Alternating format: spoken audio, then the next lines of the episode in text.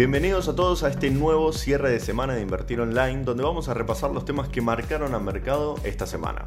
Vamos a hablar sobre la asunción de Joe Biden y las expectativas que puso el mundo sobre el nuevo paquete de estímulos. También tenemos presentación de resultados de importantes bancos sumado a Netflix e Intel. Por otro lado, Europa reafirma sus expectativas para la recuperación económica, aunque la actividad vuelve a contraerse en enero. En el plano local te actualizamos todo lo que sucedió en el mercado accionario, con el Merval cayendo de los 50.000 puntos, con IPF en el ojo de la tormenta y también vamos a repasar cuáles fueron los bonos que tuvieron mejor desempeño esta semana. Noticias de Mercado, el podcast de Invertir Online. El suceso más importante de los últimos días fue sin duda la asunción del demócrata Joe Biden como nuevo presidente de Estados Unidos. En sus primeras horas en el cargo revirtió medidas emblemáticas de la administración de Trump, como la reincorporación al país al Acuerdo Climático de París, y seguirán siendo miembros de la Organización Mundial de la Salud. Además, Joe Biden profundizó el protocolo sanitario, ahora se exigen a los turistas arribar con test negativo de COVID-19 y deben someterse a una cuarentena obligatoria de 7 días. Respecto a esto último, desde el mercado lo ven como un nuevo golpe al turismo, pudiendo verse particularmente afectadas las aerolíneas y los hoteles. En contrapartida, lo que impulsó fuertemente a las bolsas del mundo fue el optimismo respecto a un nuevo plan de estímulos por 1,9 billones de dólares, que si bien algunos legisladores rechazan la cifra, se espera que la cantidad final equivalga al menos el 5% del Producto Bruto Interno del país. De hecho, ante este escenario, el índice de S&P 500 y el Nasdaq alcanzaron máximos históricos en dos jornadas consecutivas. En el plano europeo, la presidenta del Banco Central, Christine Lagarde, reconoció que la pandemia del coronavirus probablemente causó una contracción económica a fines del año pasado y que posiblemente frene el crecimiento a principios de este año. Aún así, para la titular de la entidad, la actividad sigue en línea con las previsiones y el riesgo para la economía es menos pronunciado. En línea con esto, el PMI compuesto preliminar de la zona euro indicó que la actividad económica se contrajo en enero por debajo de la marca de 50 que separa el crecimiento de la contracción, situándose en 47,5 puntos en enero frente al 49,1 de diciembre. Es levemente aún así superior a lo que esperaba el mercado. Esto se explica por las nuevas medidas de restricción a la movilidad impuestas en la región para contener la pandemia del COVID-19 que afectó duramente al mayor sector económico del bloque. Respecto a las novedades corporativas, tuvimos importantes presentaciones de resultados esta semana. El impulso que tomó el Nasdaq esta semana se debió gran parte a la buena performance de Netflix durante el cuarto trimestre del 2020. La empresa anunció que lanzará la función de reproducción aleatoria para su base internacional de usuarios durante la primera mitad de este año. El miércoles, día en que presentó sus resultados, el precio de la acción subió casi un 17%, luego de superar los 200 millones de suscriptores. También dio a conocer que ya no va a necesitar financiación externa para sus operaciones corrientes y dijo que está considerando un programa de recompra de acciones para dar ganancias a sus accionistas, algo que no hace desde el año 2011. También reportó sus resultados la compañía de consumo masivo Procter Gamble, también conocida como PIG. Tuvo un desempeño positivo en el cuarto trimestre del 2020, dado un fuerte crecimiento en las ventas por la demanda de productos de limpieza en el marco de la pandemia. En efecto, mejoraron las estimaciones para las ventas del 2021 al rango del 5 a 6% desde el 3 al 4% proyectado anteriormente. PIG logró superar las expectativas de los analistas tanto en los beneficios por acción como en las ganancias totales. Respecto al sector bancario, hubo tres entidades que reportaron, Morgan Stanley, Goldman Sachs y Bank of America.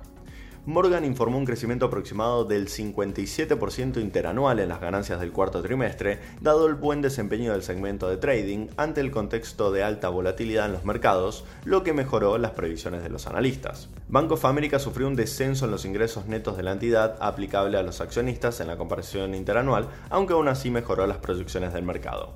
Las ganancias registradas lograron mejorar a lo que preveían los analistas, impulsado por una mejora en los niveles de consumo, los pedidos de préstamos y solidez en el segmento de trading.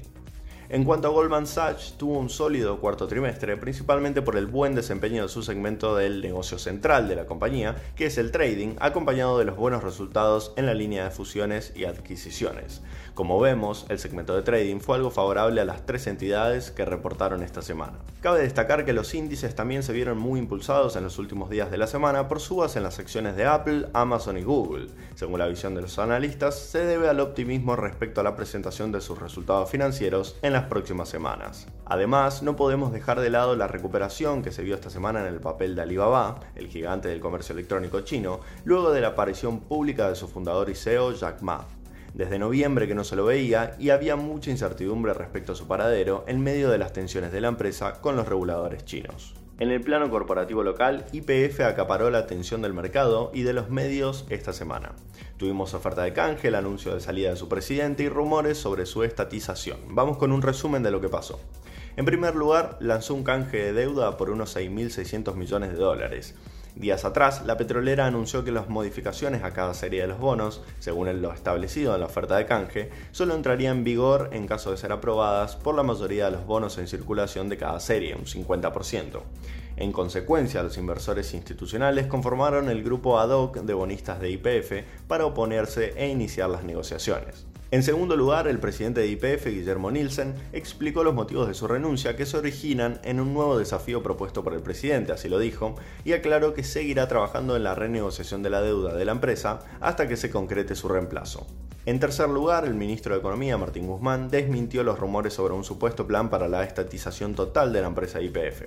Es una empresa privada con 51% de participación estatal que tiene un rol estratégico en el desarrollo energético de Argentina y así seguirá siendo, declaró el funcionario. En cuanto al índice de S&P 500, esta semana sufrió una baja del 4% debido en parte a lo que te contábamos de IPF y también a falta de señales de recuperación económica y a un aumento en las previsiones de inflación para el corto plazo. De esta manera rompió nuevamente la barrera de los 50.000 puntos y cerró en torno a los 48.000. Entre las principales bajas de la semana se destacaron justamente IPF por la alta incertidumbre que trajo todo lo que te contamos, y aunque subió casi un 8% en el último día de la jornada, cayó casi un 9% en total desde el precio de cierre del viernes pasado. Una caída similar sufrió Cresud, que fue una de las estrellas de la semana pasada con el boom de los commodities, esta semana probablemente por una toma de ganancias de los inversores, la acción de la compañía cayó un 8%. La única empresa que mostró una variación positiva esta semana fue Ternium, apenas un 0,2%, y Olsim, que se mantuvo sin cambios desde el viernes pasado. En cuanto a las variaciones semanales de las cotizaciones de los bonos nacionales, fue una buena semana tanto para los títulos en pesos como para los títulos en dólares. Dentro de los bonos soberanos en dólares en especie D se destacaron los bonos con legislación extranjera, que tuvieron una suba promedio del 3%, con un salto del GD38D de más de un 6%. Respecto a los bonos en pesos con ajuste por ser, hubo una fuerte compresión de rendimientos en el tramo medio y largo de la curva a partir de subas en torno al 4%. Esto, esto, destaca el atractivo que todavía presentan los bonos de este tipo para proteger el poder adquisitivo ante una inflación anual que se estima que será del 50%. Por último, les comentamos que el dólar MEP cerró en los 145 pesos y el dólar CCL cerró en los 148 pesos, dando cuenta de una brecha entre ambos del 2%. En el plano macroeconómico, esta semana también conocimos cómo cerraron las cuentas fiscales del 2020. El sector público nacional cerró el ejercicio con un déficit primario de 1.7 billones de pesos, equivalentes al 6,5% del PIB, y un déficit financiero que cuenta los intereses de deuda de casi 2.3 billones de pesos, que representan un 8,5% del PIB. La cartera de gobierno destacó que dicho resultado ha sido influido por las medidas de ingresos y gastos que implementó el Estado en el marco de la pandemia. Aún así, acorda el ministro, pese a la aceleración habitual de diciembre, el déficit fiscal primario del 2020, es decir, el que no cuenta los intereses de deuda, cerró por debajo del valor proyectado en la ley de presupuesto 2020, que era del 7%, producto de una recuperación de la actividad y de los ingresos fiscales que fueron superiores a lo anticipado. Además, en cuanto al financiamiento total obtenido durante el 2020, el Ministerio de Economía informó que cerró con un ratio de financiamiento del 119% del total de los vencimientos de capital e intereses. Además, mediante operaciones de conversión de activos, popularmente llamado como canje, durante el 2020 se logró reducir un 8,3% el stock de deuda denominada en moneda extranjera. Esto fue el resumen de la semana de Invertir Online. Si les gustó, no se olviden de compartirlo en sus redes sociales arrobando a invertironline.com y también no se olviden de darle al botón de seguir para no perderse ningún contenido. Nos vemos el martes con un nuevo tip de inversión. Te esperamos en la próxima edición de Noticias de Mercado, el podcast de Invertir Online. Para conocer más información visita nuestro sitio www.invertironline.com y encontrarnos en nuestras redes sociales.